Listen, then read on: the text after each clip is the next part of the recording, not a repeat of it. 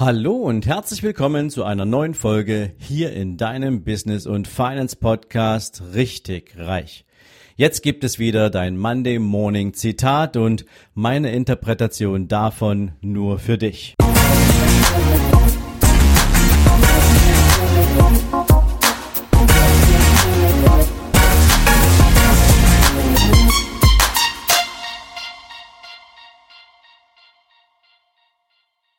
Guten Morgen und herzlich willkommen zu einer neuen Zitate-Folge. Heute schicke ich dich mal wieder mit Henry Ford in die neue Woche und der sagte mal, ob du denkst, du kannst es oder du kannst es nicht, in beiden Fällen wirst du Recht behalten. Und ich persönlich finde das ein ziemlich spannendes Zitat, denn wenn du dir jetzt mal die Frage stellst, wie oft hast du in deinem Leben schon mal gesagt, das kann ich nicht? Also ich kann mich an verschiedene Momente erinnern, wo mir dieser Spruch sehr leicht von den Lippen kam. Und dieser Impuls ist im ersten Moment auch völlig normal. Insbesondere immer dann, wenn wir vor einer Herausforderung stehen, die für uns neu ist oder wo uns insbesondere einfach nur Informationen fehlen. Denn das ist genau der Punkt, die Überzeugung, Dinge richtig machen zu können, die können wir erst dann erlangen, wenn wir alle verfügbaren Informationen zusammengetragen haben, die uns genau diese Aufgabe erledigen, umsetzen und erfolgreich meistern lässt.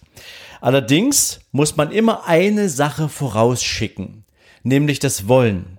Denn den Unterschied zwischen Können und Nicht-Können macht das Wollen.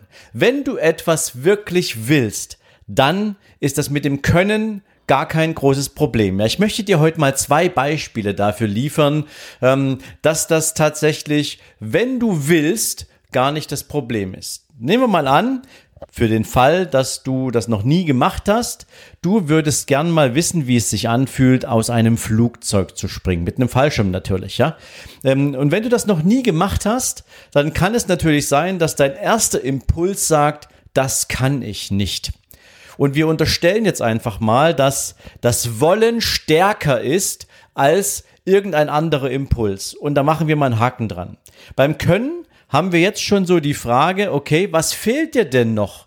Oder was blockiert dich? Und in der Regel blockiert dich bei solch einem Vorhaben, wo du deine eigene Schmerzgrenze, wenn du so willst, überspringen musst, wo du deinen inneren Schweinehund bekämpfen musst, doch das Thema Angst. Angst vor dem Fallen beispielsweise oder Angst vor der Höhe, je nachdem wo du da vielleicht so einen Angstimpuls hast. Vielleicht auch einfach nur die Angst vor der Ungewissheit, ob das alles funktioniert, ob der, mit dem du springst, meinetwegen in einem Tandemsprung, den Fallschirm richtig gepackt hat. Wie oft ist der eigentlich schon gesprungen? Und jetzt geht es nur noch darum, wenn das Wollen stärker ist, wenn du es wirklich unbedingt ausprobieren willst, dass du dir jetzt alle Informationen zusammenträgst, die du brauchst, um aus dem Wollen auch das Können und das Tun zu machen.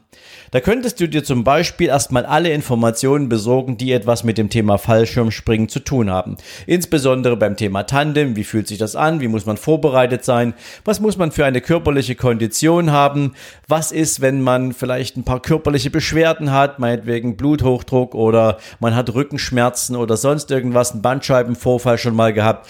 Wie kann das sozusagen alles Einfluss nehmen? Da kannst du dir alle Informationen besorgen, die du brauchst. Dann kannst du dich darüber hinaus natürlich einfach mal mit Menschen unterhalten, die so einen Sprung schon mal gemacht haben, die genau wissen, wie sich's anfühlt. Und ich kann dir jetzt schon sagen, diese Menschen werden voller Euphorie an diesen Sprung zurückdenken und dir genau das erzählen, was du gerade durchlebst, nämlich, dass sie genau an derselben Hürde standen, weil nicht jeder Mensch, und zwar die wenigsten Menschen, sind diese ganzen puren Adrenalin-Junkies und Extremsportler. Ähm, du bist da ganz sicher mit diesem, mit dieser Skepsis in diesem Beispiel nicht allein. Ja, und wenn du dann alle Informationen zusammengezogen hast, die du dafür brauchst, dann kannst du dir daraus natürlich das Selbstbewusstsein erzeugen, was es, was du zum Schluss noch brauchst, damit du auch loslegen kannst. Und was kannst du dann am schnellsten tun? Dir einen Termin buchen, es für dich verbindlich machen und wenn du das dann auch noch brauchst, natürlich gern mit Menschen teilen, die dir wichtig sind, damit du ja vielleicht auch so ein kleines bisschen Druck empfindest und dann machst du es einfach. Und dann wirst du sehen, wie weit du sozusagen von dem Moment, wo du am erst, das erste Mal gesagt hast, ich kann das nicht, hin zur Umsetzung gegangen bist. Ich möchte ein zweites Beispiel geben. Ganz, ganz viele Menschen haben ein Problem, vor größeren Gruppen zu sprechen. Und jetzt stell dir einfach mal vor, auch du hättest so ein Thema, Jemand kommt zu dir und sagt, du sollst jetzt einen Vortrag halten vor 1000 Menschen. Und wenn es dir geht wie den meisten, dann rutscht dir jetzt sofort das Herz in die Hose und du denkst, das, das schaffe ich nie, das kann ich nicht. Ich bin zu aufgeregt, ich bin zu unsicher und so weiter und so fort. Eine Menge Dinge gehen dir dabei durch den Kopf. Und wir unterstellen jetzt trotzdem in diesem Beispiel mal wieder, dass du es tun willst, also dass es nur ein paar Informationen gibt, die dir fehlen oder etwas an Rüstzeug, das dir fehlt, um es tatsächlich zu machen. Das Wollen ist allerdings eine Grundvoraussetzung. Und wenn du jetzt wenn du jetzt damit anfangen willst, vor einer großen Gruppe von Menschen sprechen zu lernen, dann macht es natürlich Sinn, sich mal Gedanken darüber zu machen, was ist denn eigentlich der Auslöser dafür, dass du sagst, du kannst nicht, zumindestens in diesem Kontext. Und dann könnte es sein, dass du vielleicht Angst davor hast, Fehler auf der Bühne zu machen, dass dich Menschen nicht ernst nehmen, dass du nicht überzeugend genug rüber, rüberkommst, dass ähm, Menschen ja vielleicht gelangweilt sind von dem, was du sagst, dass du ab abgelehnt wirst oder du hast vielleicht einfach nur Respekt und Angst davor, nicht gut genug zu sein für die Erwartung dieses Publikums. Und all die ganzen Dinge, die lassen sich natürlich auch auf eine ganz bestimmte Art und Weise managen. Das Wichtigste ist, wie sicher bist du in deinem Thema? Also wenn du gebeten wirst, einen Vortrag zu halten, dann ja sicherlich deswegen, weil man dir die Expertise für das Thema zutraut, weil es dein Steckenpferd ist, weil du in diesem Thema extrem wichtig äh, oder extrem viel Know-how aufgebaut hast, weil du tatsächlich etwas zu sagen hast. Sonst würde man dich nicht fragen. Also das darfst du schon mal für dich annehmen. Du hast genügend Expertise, um einen Vortrag zu halten, also inhaltlich gesehen. Und jetzt machst du die Regeln. Du sorgst jetzt dafür, dass das gesamte Umfeld, dass das der gesamte Rahmen für deinen Vortrag so aussieht, wie du ihn brauchst. Und da fangen wir mal beispielsweise an, dass du natürlich sagen kannst, okay, wie ist denn der Raum beschaffen?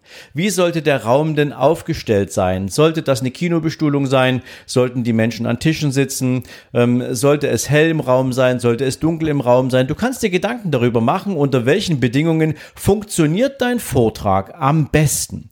Du kannst dich auch darüber, du kannst dir Gedanken darüber machen, was für Technik hättest du denn gerne im Einsatz? Möchtest du ein Handmikrofon haben? Möchtest du ein Headset-Mikrofon haben? Brauchst du vielleicht gar kein Mikrofon, weil du eh mit einer kräftigen Stimme ausgestattet bist. Also wie soll der ganze technische Rahmen gesteckt sein. Das kannst du ja bestimmen, weil du wirst für einen Vortrag gebucht, du sollst ihn halten, also machst du die technischen Ansagen. Was brauchst du? Was für ein Licht? Ähm, wie soll sozusagen vielleicht auch mit Musikuntermalung gearbeitet werden, um dem Inhalt noch ein bisschen mehr Ausdruck zu verleihen? Was auch immer du dir dafür Gedanken machst, kannst du da alles mit einfließen lassen. Und natürlich ist es extrem wichtig, dass du erfährst, und zwar vom Veranstalter, was für ein Publikum erwartet dich denn da? Was sind das für Menschen? Worauf legen die Wert? Ähm, mit welcher Erwartungshaltung sind die denn dahin eingeladen worden? Und ähm, worauf musst du dich einstellen? Nach Alter, nach Berufsgruppe, was auch immer zu deinem Thema eine Beziehung herstellen kann. All die Dinge sind wichtig und helfen dir dabei natürlich von vornherein genug Sicherheit aufzubauen, indem du weißt, auf was für einer Bühne stehst du, wie ist das technische, das, das, die technische technische Rahmenbedingungen, ähm, wie groß ist das Publikum, was ist das für ein Publikum und so weiter und so fort. Und darüber hinaus kannst du natürlich, wenn du einen Vortrag machen möchtest, alle Hilfsmittel zur Verfügung nehmen, die du halt brauchst. Beispielsweise kannst du sagen, Du arbeitest mit Folien, mit PowerPoint-Präsentationen. Und jetzt bitte nicht denken, eine PowerPoint-Präsentation vollgekleistert mit einem Haufen Text, den kein Mensch lesen kann, was kein Mensch versteht. Nein, eine ordentliche PowerPoint-Präsentation, so wie man das heutzutage macht, mit einem schön emotionalisierenden Bild auf dieser Folie, einem Keyword und vor dir beispielsweise hast du einen Vorschau-Monitor an der Bühne angebracht, in dem deine Notizen für die jeweilige Folie erscheinen erscheinen und du dir stichpunktartig da auch immer noch mal mit einem Blick deine wichtigsten Informationen ranziehen kannst und dann deinen Vortrag ganz entspannt und elegant über die Bühne bekommst. Darüber hinaus macht es zum Beispiel Sinn, ein sehr bekannter Speaker, Gary Vaynerchuk zum Beispiel, der macht das ganz clever, der sagt, ähm, ich habe eine Stunde Vortrag zu halten und wenn ich einen Vortrag halten muss, dann mache ich 20 Minuten Content. Das ist das Thema, was ich bediene und danach mache ich eine Fragerunde auf, weil ich bin in meinem Thema drin. Ich werde deswegen eingeladen, weil ich in diesem Thema richtig gut bin. Aber was macht es denn für die Zuschauer und für die Teilnehmer noch viel spannender? Wenn sie Fragen stellen können. Also baue ich für 20 Minuten Content ein und für 40 Minuten Fragen. Das sorgt natürlich auch dafür, dass du das Publikum als Vortragender mitnimmst. Du bist in Interaktion. Also all das könntest du dir zum Beispiel überlegen, wenn du mal einen Vortrag zu halten hast. Und du siehst, egal ob du einen Fallschirmsprung planen möchtest oder ob du einen Vortrag vor tausend Menschen halten solltest, ähm, du kannst auf eine planerische Art und Weise, und ich nehme es nochmal ganz wichtig hier an dieser Stelle mit rein, das Wollen ist immer die Voraussetzung dafür, dass du dich damit beschäftigst. Aber du kannst dich auf jedes einzelne Thema, auf jede Herausforderung in deinem Leben genauso vorbereiten.